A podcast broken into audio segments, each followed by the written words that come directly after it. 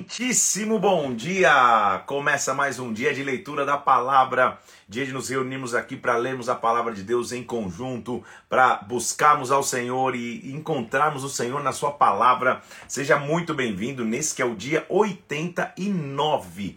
89 dias de leitura bíblica. Estamos realmente agora na fase final, no sprint, na reta final. Que Deus te dê forças aí para o dia 89 da nossa leitura. Que a gente possa receber muito do Pai, que o Espírito fale conosco, que a glória dele venha sobre as nossas vidas. Vamos orar? Vamos pedir que o Espírito Santo venha sobre, sobre, nós e fale conosco nessa manhã? Vamos orar. Pai, nós colocamos diante de Ti aqui, pedindo que o Teu Espírito Santo venha e se manifeste, que a Tua glória venha sobre nós, meu Deus, nessa manhã, que nós possamos ouvir a Tua voz, sermos guiados e direcionados por Ti, Senhor. Pai, nos prepara para aprender hoje de Ti, para receber de Ti sabedoria, instrução, entendimento. Vem e fala conosco, eu te peço. Em o nome do Senhor Jesus Cristo nós te pedimos, Pai, em nome do Senhor Jesus. Amém e amém. Vamos que vamos. 1 Coríntios capítulo 3, já estamos na, na, na, na, na, carta de Paulo aos Coríntios, o, o que ele escreveu para o pessoal de Corinto é muito interessante, a gente já viu ele escrevendo em Romanos a sua excelente doutrina, o que é a doutrina bíblica, e agora nós já começamos o que ele está, o que ele está falando em 1 Coríntios. Então, abra lá comigo, 1 Coríntios, nós vamos no capítulo de número 3, é isso? Vamos até o final de 1 Coríntios hoje, e é importante que você entenda o contexto. Corinto, então, é o berço da cultura grega, juntamente com Éfeso.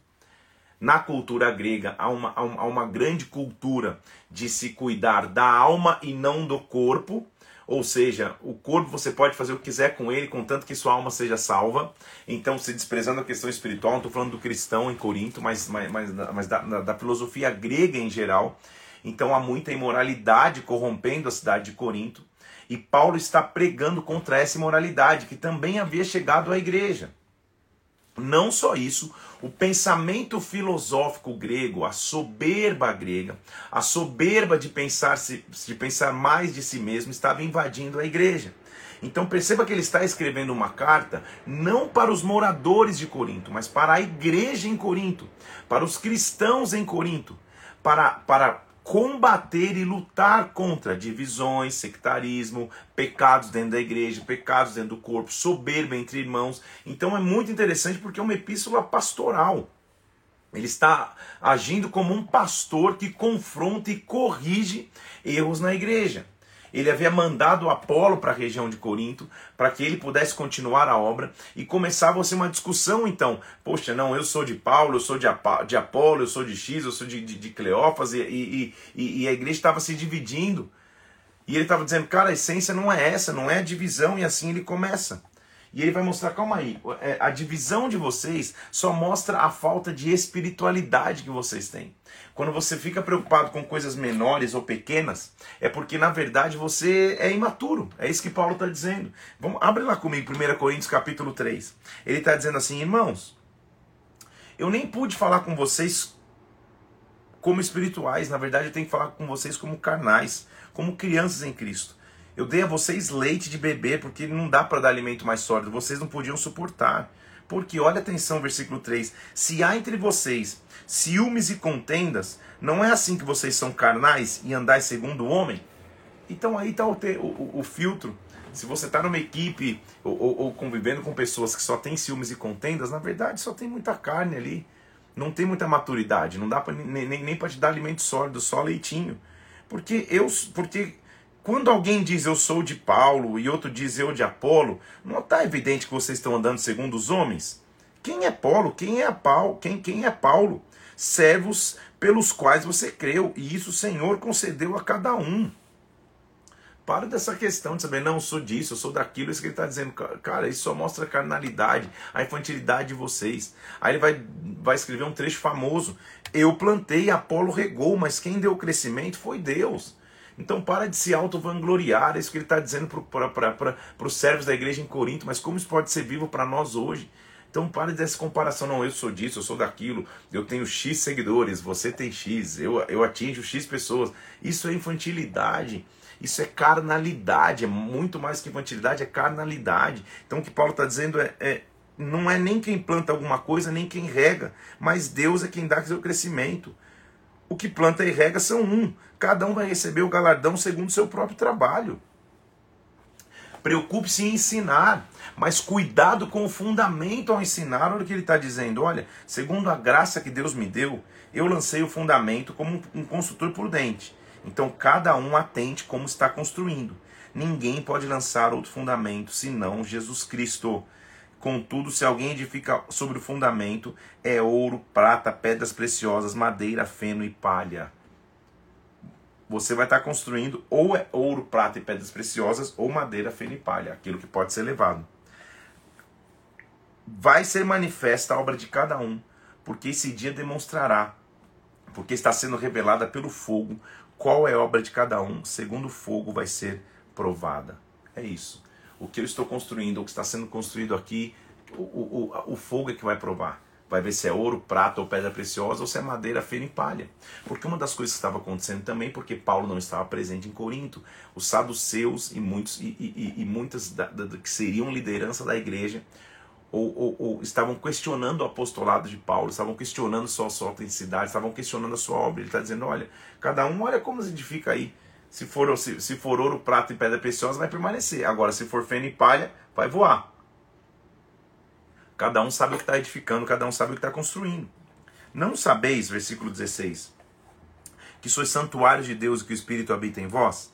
Se alguém destruir o santuário de Deus, Deus destruirá, porque o santuário de Deus, que sois vós, é sagrado. De novo, falando sobre o corpo, sobre o cuidar para que o teu corpo e a tua carne não entrem em pecado. Não se engane a si mesmo, versículo 18. Se alguém dentre vós se tem por sábio, Faça-se estulto para se tornar sábio, porque a sabedoria deste mundo é loucura diante de Deus, porque está escrito: Ele apanha os sábios na sua própria astúcia. Ninguém se glorie nos homens, porque tudo é vosso. Seja Paulo, seja Apolo, seja Céfala, seja o mundo, seja a vida, seja a morte, tudo é de Cristo, vós de Cristo e Cristo de Deus. Então, Importa que os homens nos importa que então nós, versículo 1 do capítulo 4, importa que os homens nos considerem como ministros de Cristo, de Cristo e despenseiros da, dos mistérios de Deus. É só isso que eu sou. Eu não quero ser mais do que eu mesmo, quero me auto-vangloriar. Eu só sou ministro de Cristo. Eu só sou dispenseiro da glória de Deus. Todavia, então, além disso, versículo 2: o que se requer dos dispenseiros de Cristo é que cada um deles seja encontrado fiel fidelidade a Deus, lealdade na aliança com Deus, integridade na aliança com Deus, esse é o maior pré-requisito para alguém que é dispenseiro de Deus. Todavia, a mim, muito pouco, versículo 3, se me dá ser julgado por vós ou por tribunal humano. Nem eu tampouco julgo a mim mesmo. Tudo bem com o julgamento de vocês, fica tranquilo.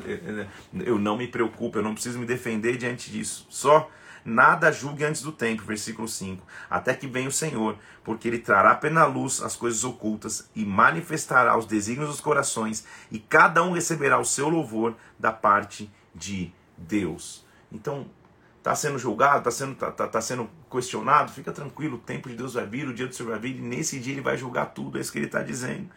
Olha só então, meus irmãos, o que eu falei figuramente a Apolo, por vossa causa, é para que vocês aprendam por um exemplo, versículo 6: Não ultrapasse o que está escrito, a fim de que ninguém se ensoberbeça em favor de um, em detrimento de outro. Não ande em soberba. Você já está rico, já está farto, você chegou a reinar sem nós. Porque a mim me parece que Deus nos pôs a nós, os apóstolos, olha só o versículo 9, em último lugar, como se fôssemos condenados à morte, porque nos tornamos espetáculo ao mundo, tanto a anjos quanto a homens o apóstolo, o líder, ele é aquele que está disposto a servir, não aquele que fica se vangloriando. Então a simplicidade, a humildade é a marca maior de um líder, gente. É a marca maior de um líder. Como, e, e as pessoas não estão condicionadas a isso. Às vezes o, a própria pressão ao, ao lado é, faz com que queiram colocar pessoas em pedestais. Uma coisa é honrar e ter honra, a gente vai falar sobre isso. Isso é importante demais, mas sim, a simplicidade é a marca principal de um líder. É a marca principal. Às vezes, eu vou ministrar em algum lugar e, e com um lugar que eu não conheço tanto, pessoas que eu não conheço tanto. E quando acaba o culto, às vezes chega pessoas, pastor, é, é, tem muita gente, né? Melhor a gente sair para uma salinha, não falar com ninguém. Eu falei, como assim? Como assim? Calma aí, cara. Vamos bater papo aqui, dar um oi para todo mundo. Às vezes não dá, né? Porque é multidão, tem muita gente, mas vamos ficar aqui. Vamos dar, não tem problema nenhum. Não sou, não, não sou de vidro, não. tá tudo certo. Pode falar, não tem problema nenhum. Por quê? É o que Paulo está dizendo. Eu, como apóstolo, fui colocado por último. Eu não recebi nada. Nós somos loucos por causa de Cristo. E vocês são sábios em Cristo, não é isso? Ele está falando, vocês estão se soberbecendo até a presente hora. Olha, olha, olha os presentes que eu ganhei no ministério, Paulo está dizendo no versículo 11. Até a presente hora, sofremos fome, sede, nudez, fomos esbofeteados, não temos morada certa. Nos afadigamos trabalhando com nossas próprias mãos. Quando somos injuriados, bendizemos. Quando somos perseguidos, suportamos. Quando caluniados, procuramos conciliação. Até agora, temos chegado a ser considerado lixo do mundo, escória de todos. Eu só estou vivendo sofrimentos. Sou como um lixo e uma escória. Eu não vou me vangloriar, vou me vangloriar do quê? Eu sou pequeno realmente. Eu não vos escrevo para vos envergonhar pelo contrário, eu estou escrevendo como um pai, isso que ele está dizendo. Como a filho amados, eu estou escrevendo aos meus filhos. Porque ainda que vocês tivessem milhares de preceptores em Cristo, vocês não, vocês não têm muitos pais, os que cuidam de vocês. É por isso que eu mandei a vocês Timóteo, que é como meu filho também. Mas em breve vou visitar vocês. E vou conhecer não só a palavra, mas o poder de quem está se ensoberbecendo. Porque o reino de Deus não consiste em palavras, versículo 20, mas em poder. Então tinha um setor lá da igreja de Corinto que estava se achando estava se achando que era demais, que era o top, que era não sei o que. Paulo falou, cara, eu vou chegar aí e vamos conhecer, o soberbo se conhece pelo poder. Eu manifesto poder, estou mandando a vocês os meus filhos, porque também os considero os filhos. Eu, dessa vida aí, estou só recebendo pancadas, esbofeteado, me coloquei no último da fila. Quando eu sou caluniado, eu procuro reconciliação. Minha marca é humildade, minha marca é simplicidade. Porém, Olha o cenário que estava na igreja. E um verdadeiro líder é aquele que confronta, principalmente confronta pecados. Paulo está olhando para dentro da igreja, está ouvindo relatos de pecados na igreja em Corinto, está falando, gente, vocês não vão fazer nada? Olha só, está sabendo, versículo 1 do capítulo 5, que entre vós tem imoralidade.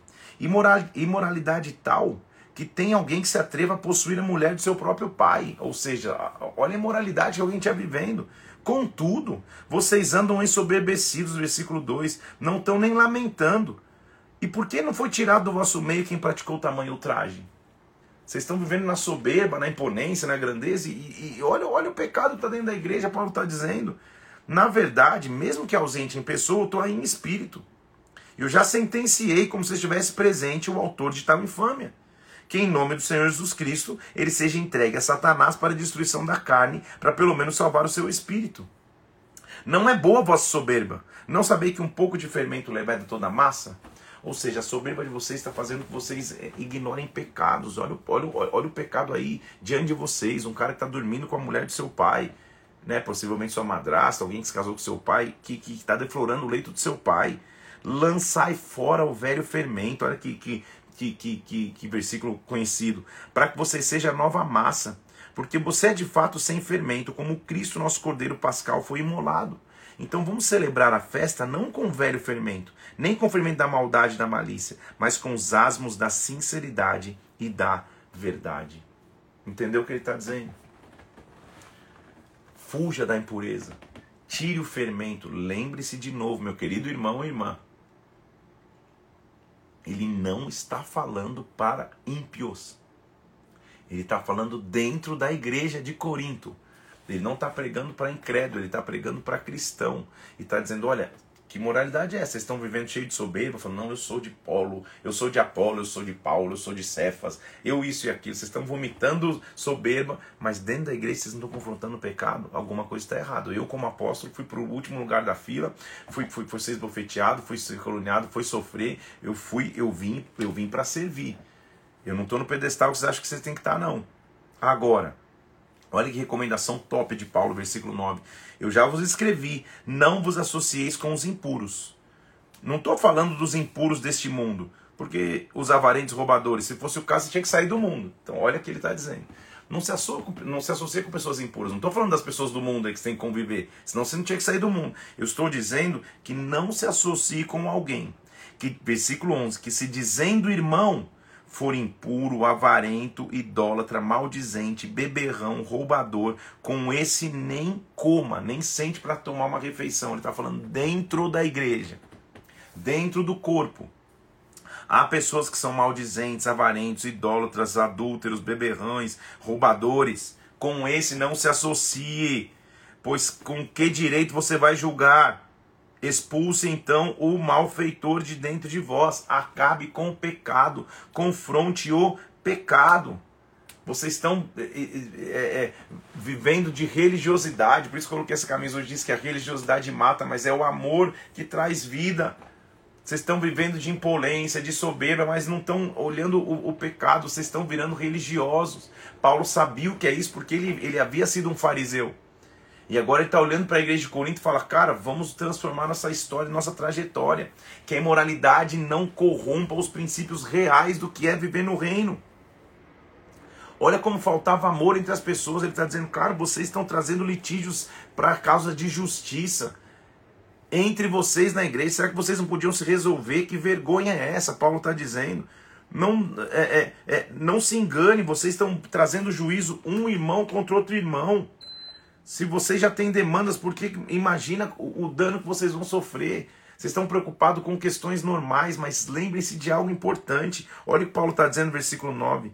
Os injustos não vão herdar o reino dos céus. Não engane, essa é a real justiça. Versículo 9 do capítulo 6 nem impuros, nem idólatras, nem adúlteros, nem efeminados, nem sodomitas, nem ladrões, nem avarentos, nem bêbados, nem maldizentes, nem roubadores herdarão o reino de Deus. Tais fostes alguns de vós, vocês foram santificados e justificados em nome do Senhor Jesus Cristo, nosso e no espírito do nosso Senhor Deus.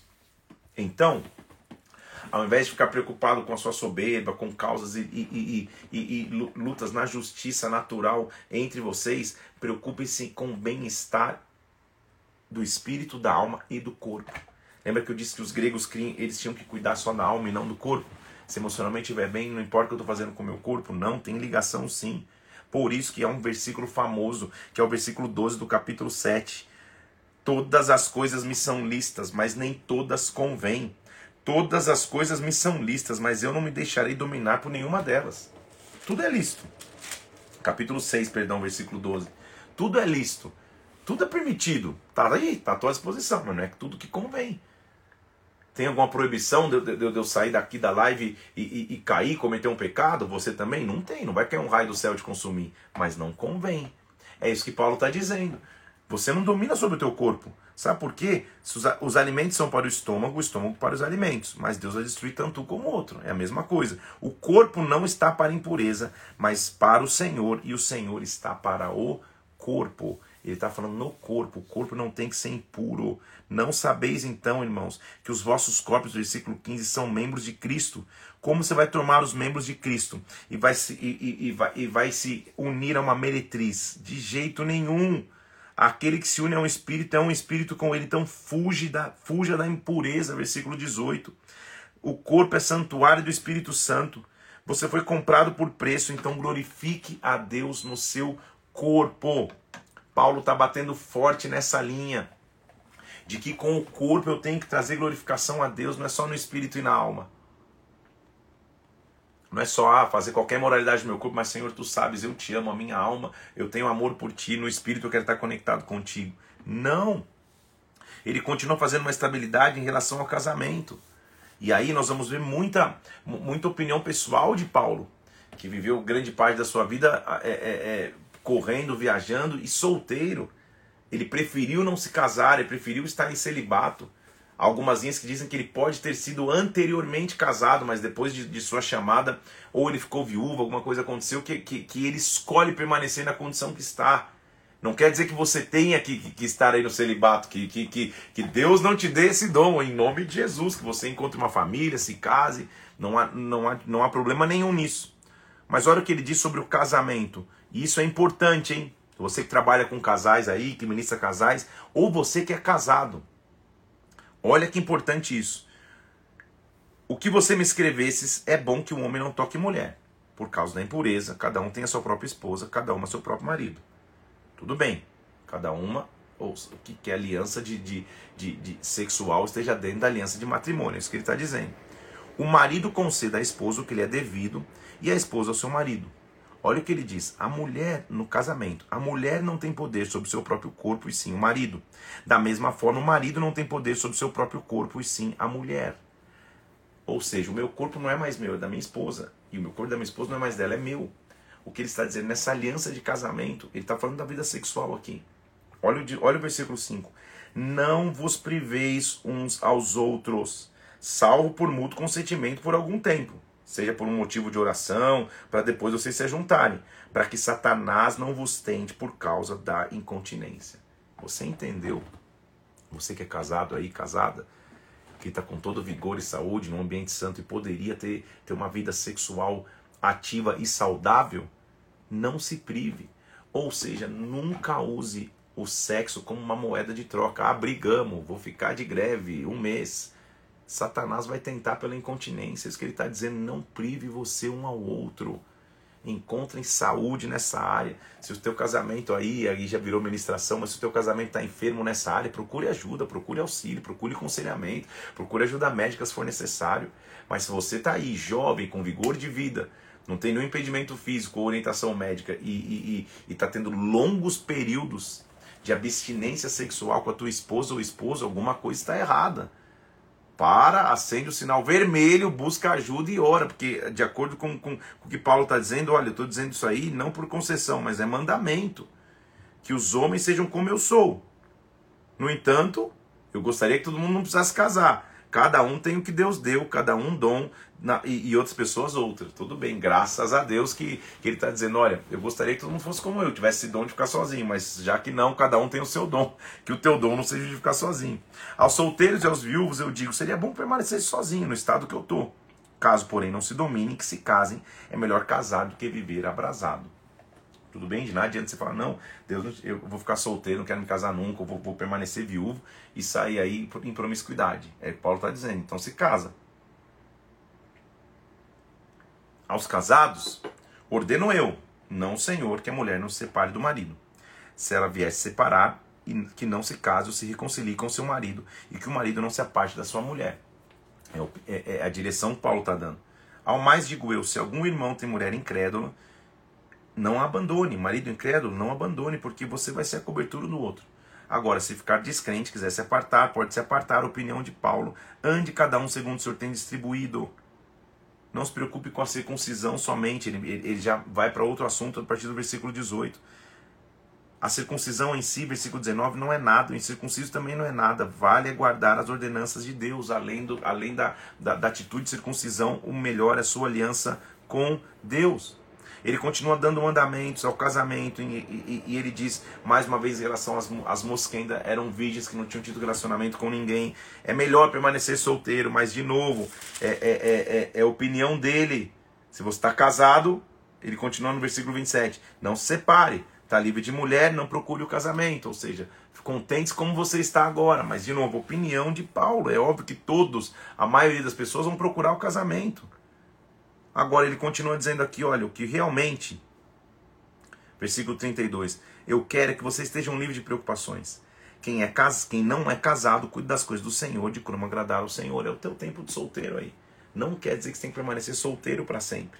O que se casou cuida das coisas do mundo e de como agradar a sua esposa, e assim está dividido. É a opinião de Paulo. Ele já falou antes. Eu estou dando a minha opinião aqui, não o Senhor, sou eu se você pega o texto fora de contexto, há pessoas que enxergam, então, para você ser um sacerdote, você não pode se casar. Há linhas doutrinárias e, e, e, e há religiões que, que, que, que, que entendem e pregam isso, que o sacerdote ele não pode ser casado, não pode formar família. Entendo, compreendo, mas discordo através da análise bíblica, porque Paulo mesmo está dizendo, se você é, é, quer procurar o teu casamento, procure o casamento que Deus deu um dom a cada um, não que o sacerdote tem que ser solteiro o tempo inteiro. Pelo contrário, no meu entendimento, o sacerdote tem que formar uma família. Tudo bem? Ele continua é, é, é, na, na, na, continuidade do texto, ele vai para o capítulo 8 mostrando sobre as coisas consagradas aos ídolos. Que às vezes as pessoas ficavam se pegando nisso, pode comer isso, não pode comer aquilo, come aquilo outro. Ele diz, gente, santifica tudo e come tudo, porque é um só Deus e Pai, um só Senhor Jesus Cristo. Porém, Não é a comida que vai vos recomendar a Deus. Em nada perdemos se comemos, em nada ganhamos se comemos. É muito mais do que alimento. Agora, se na tua liberdade você for tropeço para os fracos, cuidado. Prive-se de algumas coisas, dê exemplo se você for ver que o, que, que, que o pequeno vai cair. Então, é, é, é se te escandaliza eu comer carne, nunca mais vou comer carne. O que ele está dizendo, vou, é, é, é, o que ele está indo. Tinha, tinha, tinha uma, uma grande discussão na igreja, então, mais pelas, pela, pela, pelo, pelo formato religioso de pode comer isso, não pode comer aquilo, do que com a vida com Deus. Que ele está dizendo, gente, não é circuncisão, é circuncisão. Não é comer a carne, deixar de comer a carne. Não é comer teu alimento, deixar de comer, de comer teu alimento. É a aliança com Deus e a obediência às ordens de Deus o que mais importa. Por isso que ele passa um capítulo falando de aliança. Se é casado, honra a aliança de casamento. Se é solteiro, honra a tua aliança de ser solteiro. Se é virgem, honra a tua aliança de permanecer na tua virgindade. Quando mudar o teu estado, se é solteiro, se casou, honra a aliança do casamento. Ele está falando de alianças, muito mais do que essas atitudes.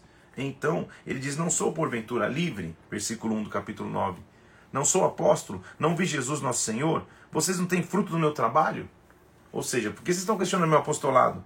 Se eu não sou apóstolo para com vocês, certamente eu sou para outros, versículo 2. Porque vocês são o selo do meu apostolado no Senhor. Então, o fruto está aí. Eu não preciso ficar me defendendo meu apostolado. Eu sou um apóstolo de Jesus. A minha defesa perante os que me interpelam é esta: Não temos nós direito de comer e beber? E também de fazer-nos acompanhar de uma mulher, irmã, como fazem os demais apóstolos, de ter pessoas que nos sirvam? Ou somente eu e Barnabé não temos o direito de deixar de trabalhar? Porque que, que, qualquer acusação contra Paulo Primeiro, que ele pregava contra a lei, que ele comia alimentos impuros, que ele não vivia de acordo com a lei. E segundo, de que, de, de, de que é, é, ele não podia ter, ter desfrutar de sustento ou de, de, ou de confortos ou, ou, ou de auxílio que outros, que outros líderes poderiam ter. Ele está falando, cara, eu tinha direito a tudo isso, mas fica tranquilo. Se nós vos semeamos coisas espirituais, versículo 11, será que muito, será muito recolhemos de vós bens materiais? Eu tinha esse direito, Paulo está dizendo. Eu poderia fazer coletas, inclusive, entre vocês. Entretanto, versículo 13, 12, perdão, nós não usamos esse direito. Antes suportamos tudo para não criarmos qualquer obstáculo ao evangelho de Cristo. Então, meu irmão, quando você vê um, um, um, um servo de Deus, uma serva de Deus, um missionário, um pastor que sai em tempo integral na obra, que ele receba de Deus sustento, glória a Deus, e, ele, e, e, cada um vai dar conta de ser a Deus. Então não fica olhando, não, nossa, meu Deus, que casa que mora, que carro que dirige, que roupa que veste.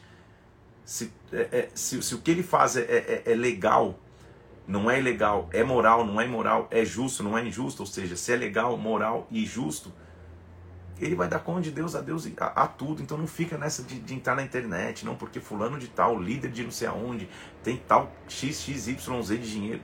Gente, cada um dá conta de ser a Deus. Fique em paz. O que Paulo está dizendo é: vocês estão se pegando em detalhes para falar do meu apostolado. Eu poderia ter de vocês sustento, nem isso eu quis.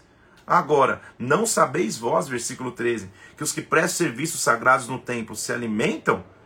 E quem serve ao altar tira o seu sustento? Assim ordenou o Senhor, versículo 14, que os que pregam o evangelho que vivam do evangelho. Nada mais justo do que a pessoa que prega o evangelho ser sustentado pelo evangelho, isso que Paulo está dizendo. Não sei porque vocês estão preocupados com isso. Agora, eu, porém, não tenho me servido de nenhuma das coisas que vos escrevo, para que melhor me fora morrer do que ter anulado essa glória de, de, de, de, não precisar ser sustentado por vocês. Se eu anuncio o evangelho, não tenho que me gloriar, porque sobre mim pesa essa obrigação, porque ai de mim se eu não pregar o evangelho. Então, o que Paulo está dizendo é o Evangelho é muito mais do que o sustento que o Evangelho está me trazendo. O Evangelho sempre vai ser uma renúncia. Entenda isso. Você que é líder aí, pastor, sempre vai ser uma renúncia. Sempre, sempre vai ser uma renúncia. Quando você vê um grande líder levantado por Deus, sempre está renunciando algo. Até finanças. Isso não quer dizer que ele não vai ser sustentado pelo Evangelho, que, que, que ele não vai receber é, bênçãos financeiras e que pessoas talvez vão honrar, um dia ele vai receber um presente de alguém, uma oferta de alguém. Não se preocupe com isso, cada um dá conta de si a Deus. Se o que ele faz é legal, não é imoral e, e não é injusto, que Deus o abençoe, pare de que o teu coração não fique nisso. Amém, gente? É isso que ele está dizendo. E que você que é líder saiba administrar isso e viva de maneira lista, correta e justa. É a balança que tem que estar igual. Neste caso, sabe o que Paulo está dizendo? Eu fui livre E mesmo livre eu me fiz escravo para ganhar o maior número de pessoas possível. Com judeu fui como judeu para ganhar judeus. Com gentil fui como gentil para ganhar gentil. Com fracos eu me fiz fraco para ganhar os fracos, para que em tudo eu pudesse salvar alguns. Paulo falou: Eu soube me acomodar ou me conformar em qualquer circunstância que eu vivi. Com os fracos eu fui fraco, com gentil eu fui gentil, com judeu eu fui judeu. Eu tive empatia, como líder eu vi o que cada um estava vivendo. Então, Paulo está Paulo tá, tá, tá combatendo o ataque que, que, que, que, o seu próprio apostolado estava vivendo, que a sua própria liderança estava vivendo. Ele diz: Eu tudo, olha, olha, olha o versículo 23, que resume a, a, missão do apóstolo Paulo. Tudo faz por causa do evangelho, com o fim de me, de, de me tornar cooperador com ele. Não sabeis vós que os que, correm, que os que correm no estádio, todos correm, mas um só leva o prêmio? Corram de tal maneira que vocês alcancem. Viva a vida para alcançar. Todo atleta em tudo se domina. Aqueles, porém, para alcançar uma coroa corruptível, nós uma coroa incorruptível. Eu corro não sem meta, não desferindo golpes no ar. Eu esmurro meu corpo, eu me reduzo à escravidão, tendo pregado a outros, para que eu não esteja desqualificado. Paulo está dizendo, cara, eu tenho consciência da minha missão como vários atletas correm, um só ganha o prêmio, mas eles correm com foco. Nós, eu estou correndo aqui, eu sei para onde eu estou indo. Eu, eu, a única coisa que eu não quero é me encontrar desqualificado. Ele termina, ele, ele, ele lembra um pouquinho da história, dos exemplos na história de Israel. Lembre-se dos vossos pais, que estiveram na mesma nuvem e passaram pelo mar, foram batizados na nuvem e no mar com Moisés. Todos comeram sua manjar espiritual, todos beberam da mesma fonte, de uma pedra espiritual que os seguia, e a pedra era Cristo. Entretanto, Deus não se agradou da maioria deles, eles ficaram prostrados no deserto. Se tornaram como exemplos para nós, para que nós não cobicemos as coisas más como eles cobiçaram. Então não sejam idólatras, porque está escrito: o povo se sentou para comer, beber, levantou-se para divertir, e não pratiquemos imoralidade, porque como caíram num dia, nós cairemos também. Não ponhamos o Senhor à prova, como algum deles fizeram, tendo, tendo que, que, que viver mordeduras de serpente. Olhe para a nossa história, isso que ele está dizendo. Não deixe que a imoralidade entre. Você está entendendo o paralelo? Eu sei que é complexo Coríntios, né? Muitas vezes, mas você está entendendo o paralelo? De um lado ele tá falando, cara, vocês estão preocupados, se ensoberbecendo, vivendo em soberba. Vocês estão colocando julgamento entre um irmão e outro. Vocês estão até perdendo tempo em, em, em ficar questionando meu apostolado em ficar questionando o meu sustento, se eu, se eu devo ter sustento ou não devo ter sustento. Vocês estão preocupados com coisas que vocês não tinham que se preocupar. Só que, na verdade, a real preocupação que vocês deveriam ter é que há fermento entre vocês, a imoralidade entre vocês, há pecado não confrontado entre vocês. Vocês estão igual o povo de Israel, que bebendo do manjar, bebendo do manjar espiritual, bebendo de uma pedra que era Cristo, estando debaixo da nuvem, se tornaram para a imoralidade. Então, não murmurem, versículo 10, como alguns murmuraram e foram destruídos. Essas coisas aconteceram como exemplo, para que nós possamos estar nesse exemplo. Então, deixe de vanglória. Pelo contrário, no versículo 12 que diz: quem pensa, é famosíssimo esse versículo 12 do capítulo 10. Aquele que pensa estar em pé, olhe para que não caia. Não sobreveio tentação que não fosse humana, mas Deus é fiel e não permitirá que sejais tentado além das vossas forças. Pelo contrário, juntamente com a tentação, ele vos proverá livramento da sorte que a possais suportar. É isso que ele está dizendo. Não, quem está de pé, cuidado para não cair. A tentação nunca vai mais ser forte do que o poder de Deus de te livrar. Então, irmãos, fujam da idolatria. Julguem vocês mesmos, eu digo.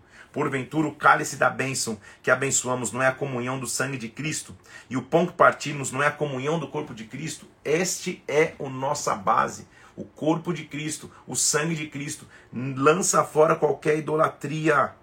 Lança idolatria porque eles estão aí. Quem sacrifica coisas a ídolos, na verdade, versículo 20, está sacrificando coisas a demônios. Não dá para beber o cálice do Senhor e o cálice de demônios, não dá para participar das duas mesas. Então tira de vocês a idolatria. Mais uma vez ele repete o versículo: tudo é lícito, mas nem tudo convém, nem tudo edifica. Para de pensar nos alimentos, pensa na, na, na, no teu coração com Deus em tudo que você fizer. Versículo 31. Quer comais, quer bebais, faça qualquer outra coisa, faça tudo para a glória de Deus. E olhem para mim. Olha como o líder tem que ser o exemplo. Ele diz, versículo 1 do capítulo 11: Sede os meus imitadores, como eu sou de Cristo. Paulo, mais uma vez vou te dizer, está falando para uma igreja local. Então há de se entender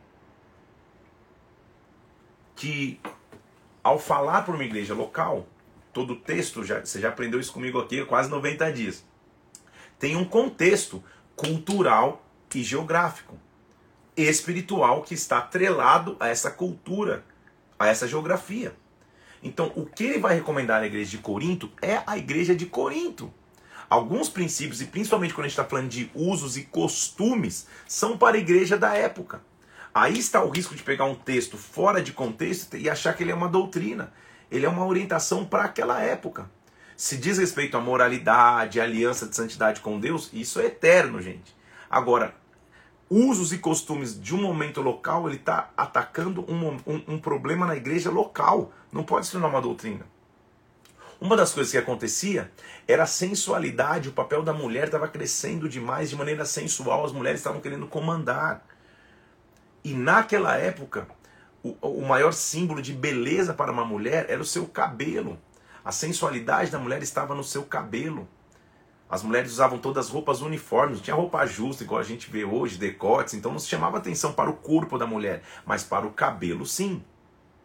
Tanto que as deusas gregas é, registradas, seus cabelos são esvoaçantes, seus cabelos não sei o que. Há uma deusa conhecida que seus cabelos são como cobras, tal, tal, tal, a medusa. Então, são, são, são, são, era uma forma de sensualidade. Por isso que Paulo está dizendo: olha, gente, quando vocês estiverem no templo, mulher, cubra a sua cabeça. É na época, ok? Não é hoje. Porque tira o que, o, o que diz a tua sensualidade. É isso. Como que isso tem que ser analisado hoje? Cuidado você, tanto homem como mulher, para que nas tuas vestimentas ou na tua forma de agir e de ser no templo, você não chame mais atenção para si mesmo do que o próprio Deus. É isso que ele está dizendo. Então, entra no templo, mulher, cobre a cabeça. O homem, ou se não quiser cobrir a cabeça, rapa o cabelo. Por que, que ele tá... Então o problema não é a cabeça coberta. O problema é o cabelo que quer o instrumento de sensualidade. Está me entendendo aqui? Então ele continua dizendo: olha, é, saibam que Cristo é o cabeça de todo homem, o homem é o cabeça da mulher e Deus é o cabeça de Cristo. Todo homem que ora profetiza, tendo a cabeça coberta, desonra a sua própria cabeça. A mulher, porém, que, que, que, que ora sem véu, desonra a sua cabeça, porque é como se estivesse rapada. Se a mulher não usa véu, neste caso que rapa o cabelo. Na verdade, o homem não precisa se cobrir, porque ele é a imagem da glória de Deus, e a mulher tem que se cobrir porque ela é a imagem da glória do homem naquela época. Ele estava tirando a sensualidade dentro da igreja. Está me entendendo aqui? Não, não é que hoje a gente tem que entrar na igreja e, e, e cobrir a cabeça, as mulheres têm que estar com a cabeça de véu. Nesse contexto, ele vai mostrando, ele vai mostrando gente, é, é, é, é vou continuar lendo para você aqui, ó. Versículo 8: Porque o homem não foi feito da mulher, e sim a mulher do homem. Também o homem não foi criado por causa da mulher, e sim a mulher por causa do homem, mostrando, mostrando uma hierarquia que devia ter de respeito ao homem, porque as mulheres estavam se levantando querendo tomar conta da igreja. Então, no Senhor, todavia, nem a mulher é independente do homem, nem o homem é independente da mulher, todos são um só. Julgue vocês entre vocês mesmos. É próprio que a mulher ore a Deus sem trazer o véu? É isso que ele está dizendo para aquela época mais uma vez. Eu escrevo para vocês para trazer a vocês, na verdade, o real alimento e, o re, e a real refeição. É quando ele vai falar da ceia. O que eu recebi do Senhor, eu dei. Que o Senhor pegou o corpo, partiu, disse isso é memória de mim, pegou o cálice, falou: esse cálice é o cálice da nova aliança. Então, ao partilhar da ceia do Senhor, da comunhão com o Senhor, que o homem examine a si mesmo e que coma e beba do cálice, discernindo o seu corpo para não trazer juízo para si. Que nós mesmos julguemos a nós, porque quem julga a si mesmo não vai ser julgado por ninguém. Ele continua dizendo: olha só, dos dons, vocês vão ter muitos dons. Acerca dos dons espirituais, não quero que vocês sejam ignorantes. Sabe que quando vocês eram gentios, vocês eram conduzidos aos ídolos, mudos e eram guiados esses ídolos.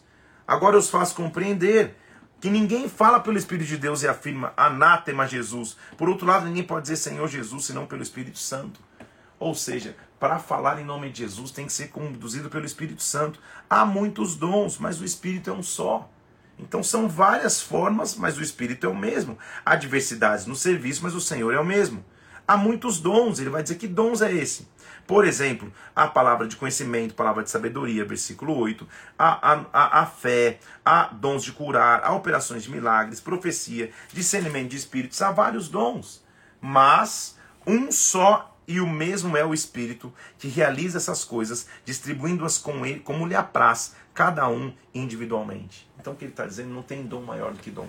De novo, combatendo o sectarismo dentro da igreja. Tenha comunhão é com Deus, partilhe da ceia com Ele. Julgue você a si mesmo, não fique olhando só o seu irmão e viva o teu dom. Por isso que a humanidade, a humanidade tem que ter uma unidade, uma unidade na igreja. É o trecho que ele compara a igreja com um corpo. Não tem como o pé dizer para a mão que não precisa da mão e a mão dizer que não precisa do pé, o ouvido dizer que não precisa do olho. Todo mundo é um só corpo. Somos muitos membros, mas um só corpo. Vocês, versículo 27, sois corpo de Cristo, individualmente membros deste corpo. Então é nesse momento que a gente tem que entender a unidade do corpo. São vários dons, mas o corpo é um só. E qual é a base então da igreja? Qual é a base do relacionamento interpessoal? O amor. Não a religiosidade, o amor. Por isso ele vem no capítulo 13 e vai mostrar qual é a base da igreja. A gente usa muito esse capítulo para casamento, para dia de noivado, para dizer o, o, o, amor entre o homem e uma mulher, tudo bem. Mas é mais do que isso que Paulo está dizendo. É o amor entre vocês. O amor tem que ser a base. Minha frase de hoje é: o amor jamais acaba. Quem está disposto a amar sempre vai encontrar chance para amar novamente, para perdoar, para recomeçar. O amor jamais acaba. Então você, líder, às vezes foi ferido por alguém na, na, na, na tua equipe ministerial, falaram mal de você, te esfaquearam, foram embora, falaram um monte de coisa. O amor jamais acaba, ele vai ser renovado. Tem muitas pessoas para você amar ainda, tem muitas pessoas que vão amar você. Prossegue, continua, não fica caído. O amor jamais acaba. Se o amor de Deus por nós não acaba, o amor de Deus entre nós não pode acabar. E ele vai dizendo: olha, eu já acabei de falar de um monte de dons no capítulo 12. Tem muitos dons, mas mesmo que eu fale a língua dos homens, dos anjos, se eu não tiver amor, eu só vou fazer barulho. Você como bronze que soa, como um, como um sino que toca. Mesmo que eu profetize, mesmo que eu conheça os mistérios, mesmo que eu tenha tanta fé ao ponto de transportar montes, se eu não tiver amor, eu nada serei. O amor é paciente, benigno, não tem ciúmes, não se ufana, não se soberbece. O amor tudo sofre, tudo crê, tudo espera, tudo suporta. Olha o versículo 8, que é a nossa frase de hoje. O amor jamais acaba. Tudo vai passar, mas o amor vai permanecer. Quando vier o que é perfeito, vai aniquilar o que era imperfeito. E ele diz: só há uma forma de ver o verdadeiro amor: maturidade. Quem é imaturo fica em dissensão, discussão, discutindo que dom é maior, fica com rebeldia, fica com conversinha de corredor. Quem amadurece, ele está falando de amor, mas de repente, versículo 11 ele diz: Eu era menino, falava como menino, sentia como menino, pensava como menino, agia como menino, mas eu cheguei a ser homem e eu desisti das coisas de menino. O que hoje nós vemos em espelho, nós veremos face a face: o verdadeiro amor. Só permanecem então três coisas: a fé, a esperança e o amor, mas o maior é o amor. Que as alianças que nos unam sejam as alianças de amor. Mais uma vez ele fala do contexto da igreja, mostrando uma coisa sábia. Ele está dizendo: olha, o dom de profecia é maior que o dom em línguas. Não é que ele reprime o falar em línguas, mas o que ele está dizendo é: do que adianta você ficar só falando em línguas e ninguém entender nada? Profetizar é melhor do que eu falar em línguas. Na verdade, o ideal seria, Paulo está dizendo, se você falasse em línguas nas reuniões, que alguém interpretasse você. Por quê? Porque mais uma vez ele está combatendo, e, e é aí que você tem que entender o contexto. Por isso que quando a gente leva as coisas ao extremo é difícil, né? Tem gente que fala, não, a mulher então, e nós vamos ver aqui, não pode nem participar, tem que cobrir a cabeça, não tem voz ativa na igreja. Ah, não, a gente nunca pode falar em línguas dentro do templo. Não é isso que Paulo está dizendo. De novo, a gente tem que entender a cultura. Naquela cultura filosófica grega, na base ali da, da, da Grécia, os, os pensadores às vezes comunicavam até em outro, idioma, em outro idioma. Você já ouviu falar uma expressão, isso aqui para mim parece grego. Era mais ou menos isso que ninguém entendia nada. Eles falavam num outro, num outro idioma para dizer nós somos elevados, nós falamos em outras línguas. Então o dom de falar em línguas não podia ser deturpado dessa maneira. Então o que ele está dizendo? Não adianta você chegar numa reunião, você imagina eu começar a pregar, abrir a Bíblia e do primeiro minuto ao último da minha pregação só ser línguas.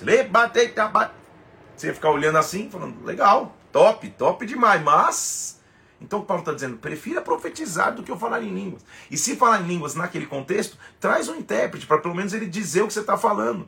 Para você não se elevar, é isso que ele está falando. Não é nunca, em momento nenhum, está proibindo falar em línguas. Ele diz: prefira na igreja falar, é, versículo 19, cinco palavras que as pessoas entendam, do que dez mil de em outra língua. E concordo contigo, Paulo, tá ótimo, é isso mesmo. Então o que ele está dizendo? Olha, se a igreja se reunir se todos puderem falar em outras línguas, entrarem incrédulos, não vão dizer, calma aí, esse pessoal tá doido? Então, quer dizer, pelo amor aos incrédulos também, é, é, tenha sabedoria e tenha equilíbrio para que as pessoas vejam que realmente eu estou no meio de vocês. O culto tem que ter ordem, inclusive. E aí está um outro versículo que eu vou ler a você que, muito, que, é, que é sinal de muita doutrina errada. Porque primeiro ele vai dizendo, olha, que tudo seja para edificação. Tudo acontece com edificação. Se alguém falar em outras línguas que tem intérprete, não tendo intérprete, que fique calado na igreja e fale somente com Deus. Ele está falando da oração pública em línguas, é difícil, não vai ficar o tempo inteiro falando em línguas, a não ser que você interprete. Isso não priva o fato de você estar tá pregando ali, sentir uma glória de Deus, um negócio tão forte, você vai falar em novas línguas. Daqui a pouco eu vou falar com você mais especificamente sobre o dom de línguas. Não dá tempo nessa live aqui. Mas é, o que Paulo está dizendo é: tenha equilíbrio. Prof... Tendo profetas, Pega dois ou dois, um ou dois profetizar, não é todo mundo profetizando o tempo inteiro, tem que ter ordem. Porque o espírito dos profetas está sujeito aos profetas. Porque, versículo 33, Deus não é Deus de confusão e sim de paz, como em todas as igrejas. Então, tenha ordem no culto. Olha o que ele está dizendo, e aí que dá muita confusão esse versículo 34. Que as mulheres fiquem caladas nas igrejas, não lhes é permitido falar que elas estejam submissas também à lei, como a lei determina. É naquela época, meu amado irmão e irmã, não fica bravo com Paulo. Já te expliquei que ele estava vivendo uma insurgência, as mulheres estavam tentando se levantar para dominar. Os homens das imoralidades, a mulher nas suas sensualidades, elas estavam querendo ter voz ativa e querendo dominar. Por isso que naquela época eu falo, ó, a mulher fica em casa. Se ela tem dúvida, ela tira em casa com o marido. Naquela época, usar isso hoje é, é, é, é um negócio que não tem nenhuma noção porque nós acabamos de ver. Lembra que quando ele volta é, é, é, é, da sua viagem missionária, ele, ele chega na casa de, de Filipe, que está em Samaria, e Filipe tinha quatro filhas que profetizavam. E ele está lá. Por que, que ele mandou as, as filhas de Filipe ficar quieta? Ele está mandando em Corinto, naquela circunstância. Você está me entendendo aqui? Naquela situação. Não é que a mulher não tem que ter voz ativa. A mulher tem muita voz ativa. Desde Débora. Lembra das filhas de Finés que lá atrás, na divisão das tribos, elas iam ficar sem terra, elas foram falar com Moisés e, e como voz ativa é, é, é, é mudaram a lei, agora as mulheres iam ter pedaços de terra também. A mulher sempre foi, sempre vai ser uma voz ativa. Sempre foi, dentro da igreja, ela vai ter voz ativa sim. Existe ministério de pregação para as mulheres, sim. O que Paulo está dizendo é aos Coríntios, naquela situação, naquela circunstância. Tudo bem, meu irmão? Olha o que ele está dizendo: procure com zelo o dom de profetizar, e não proibais o falar em outras línguas. Versículo 39. Então, proibir de falar em novas línguas no templo não existe, é o que Paulo está dizendo. Só que tem equilíbrio, até na profecia, até nas línguas, tudo seja feito com decência e ordem. Paulo começa dizendo no capítulo 15 que a ressurreição de Cristo é a garantia da nossa ressurreição.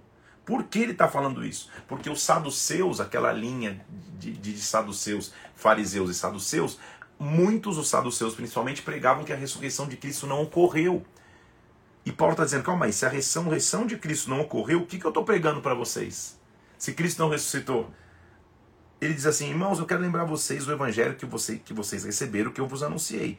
O evangelho que vocês foram salvos, como eu preguei, tá? Porque está mudando a doutrina aí de vocês, Antes de tudo, eu vos entreguei o que eu também recebi. Cristo morreu pelos nossos pecados, segundo as Escrituras, foi sepultado, ressuscitou ao terceiro dia, segundo as Escrituras. E ele apareceu a Cefas e depois aos doze. ele foi visto por mais de 500 irmãos de uma só vez, ou seja, tem testemunhas oculares de que ele ressuscitou em carne. Ele ressuscitou ao terceiro dia. Depois de todos, também foi visto por mim, como por um nascido fora de tempo. Eu o vi também. Eu, que sou o menor dos apóstolos, não sou digno de ser chamado apóstolo por perseguir a igreja de Deus. Pela graça de Deus eu sou o que sou. A sua graça me foi concedida, ela não foi vã. Antes eu trabalhei muito mais do que todos os outros apóstolos, todavia, não eu, mas a graça de Deus para comigo. Agora, se não há ressurreição de mortos, versículo 13, então Cristo não ressuscitou. E se ele não ressuscitou, a vossa fé e pregação é vã e a nossa fé é vã. E a gente vai ser tido como falsa testemunha. Não, nossa esperança é na ressurreição. Nossa esperança é que nós vamos ressuscitar com ele. Ou seja, que, que, que, que ele ressuscitou em carne para que nós pudéssemos ter a chance de vida. E olha que versículo lindo, versículo 19. Se a nossa esperança em Cristo se limita apenas a essa vida, nós somos os mais infelizes do que todos os homens. Nossa vida tem eternidade. Cristo, na verdade, é só a primícia daqueles que dormem. Nós vamos viver a ressurreição em vida prática. Nós viveremos a ressurreição completa. Os ressuscitados vão ter um corpo, um corpo novo, vão ser glorificados. Por isso que a Bíblia diz, versículo 45 do capítulo 15: o primeiro Adão foi feito alma vivente, o último Adão, que é Jesus, espírito vivificante. Também nós, versículo 49, como trouxemos imagem do que é terreno, vamos trazer a imagem do que é celestial. Nós vamos poder dizer em um momento, num abrir e fechar de olhos, no tocar da última trombeta, nós seremos ressuscitaremos incorruptíveis e seremos transformados. O que ele está mostrando aqui é a ressurreição de Cristo nos dá a chance de ressuscitar. Ele termina dizendo, versículo 55: Então, morte, onde está a tua vitória? Onde está teu aguilhão? O aguilhão do pecado é a morte. A, a, o aguilhão da morte, perdão, é o pecado. A força do pecado é a lei. Mas graças a Deus que nos dá a vitória por intermédio do nosso Senhor Jesus Cristo.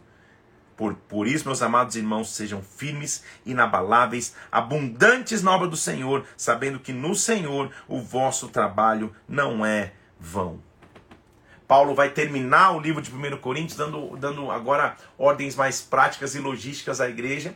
Primeiro ele vai, ele vai tratar sobre a coleta para os necessitados da Judéia. Era praxe que todas as igrejas plantadas pelos apóstolos em qualquer região levantassem ofertas e recursos para mandar a igreja em Jerusalém para que a igreja de Jerusalém pudesse ser, pudesse ser sustentada. Ele vai dar a mesma instrução para os coríntios: olha, enquanto as coletas, é a mesma ordem que eu dei para as igrejas das, da Galácia. No primeiro dia da semana, cada um de acordo com a sua prosperidade, traga a sua coleta, e, e quando eu chegar, eu vou levar as vossas dádivas para Jerusalém. Eu quis ter convosco na ocasião da minha passagem pela Macedônia, porque devo percorrer a Macedônia. Eu vou chegar aí. Vai chegar uma hora oportuna de chegar aí a muitos adversários. Eu recomendo a vocês Timóteo e Apolo. Timóteo, versículo 10. Vejo que está sem receio entre vocês. Ele trabalha na, do, na obra do Senhor como eu. Ninguém o despreze. Recebam Timóteo aí, encaminhai-o em paz para que venha ter comigo, visto que isso que eu espero com irmãos.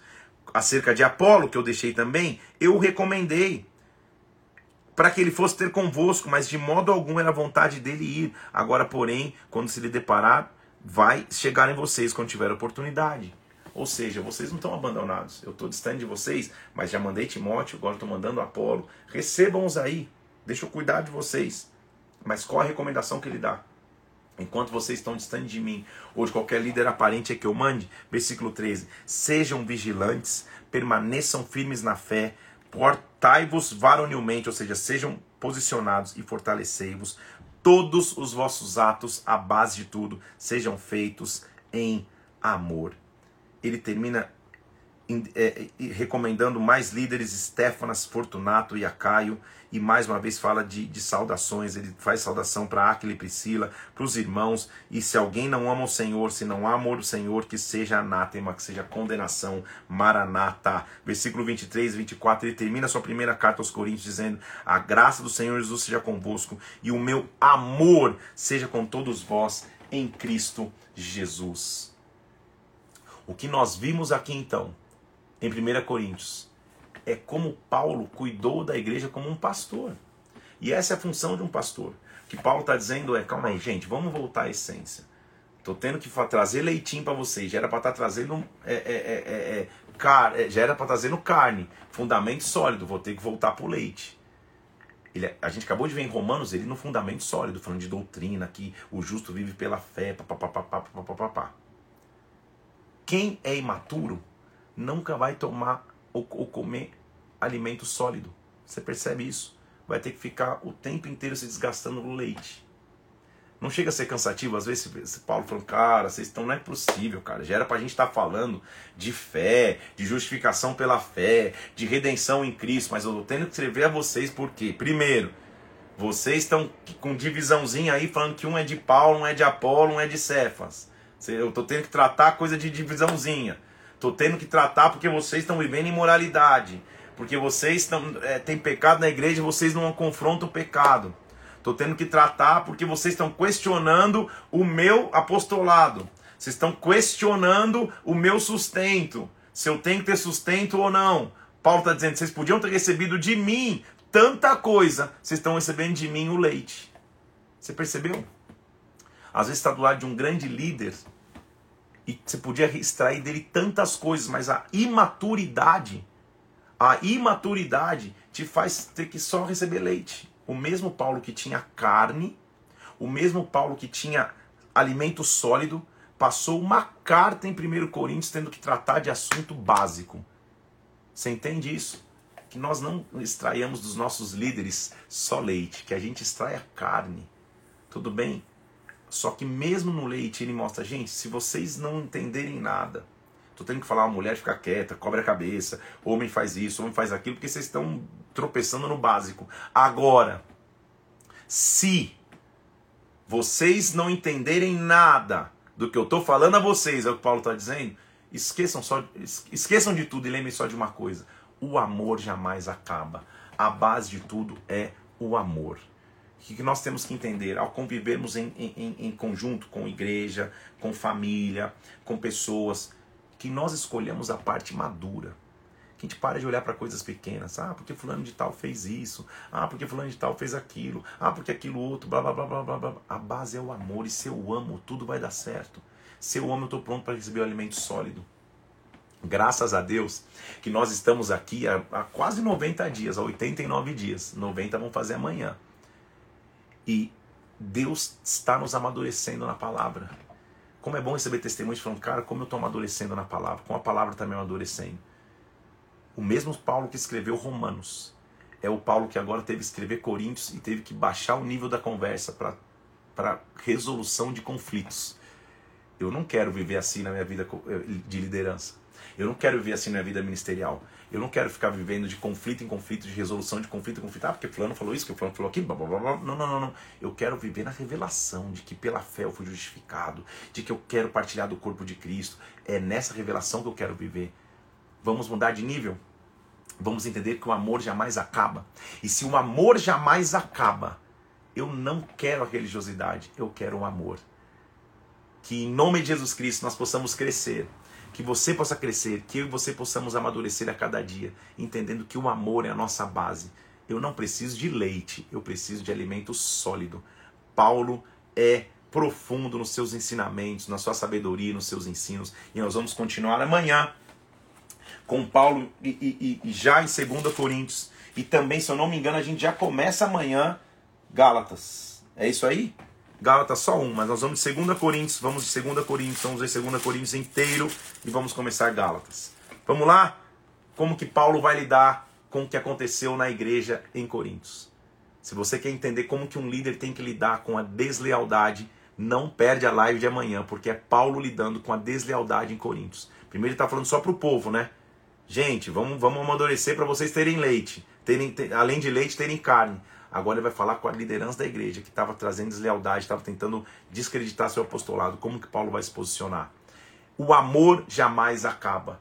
Paulo está em amor falando. Gente, eu os amo, vamos na base do amor. O amor nos faz diminuir coisas que, que, que a gente tem dado efeito demais. Não é isso?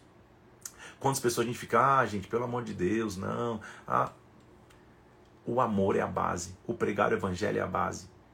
Eu prefiro ouvir do Paulo de Romanos, está me entendendo? Que fala de, de justificação pela fé, da obra da fé, da pregação da palavra, do que só escutar do Paulo de Coríntios. Paulo de Coríntios é legal, mas é preciso virar o capítulo e falar: Senhor, eu quero mais revelação da tua palavra, não quero na resolução de conflito, Pai, porque eu amo. Amém? Que Deus te abençoe, que Deus te guarde, que a glória de Deus venha sobre a tua vida. Marca alguém para assistir essa live. Vou subir agora uma arte de vários coraçõezinhos apagados, mas um que continua vivo, que é o amor de Deus que nunca se apaga sobre nós. Que Deus te abençoe. Amanhã é um dia marcante, hein? Amanhã nós vamos para o dia 90, dia 90 da palavra. 90 dias junto, amanhã esteja aqui para que a gente comemore, para que a gente juntos leia a palavra de Deus e nós vamos para a segunda Coríntios inteira amanhã. Que Deus te abençoe, Deus te guarde, fique na paz de Cristo. Até amanhã, 7 horas da manhã. Deus te abençoe.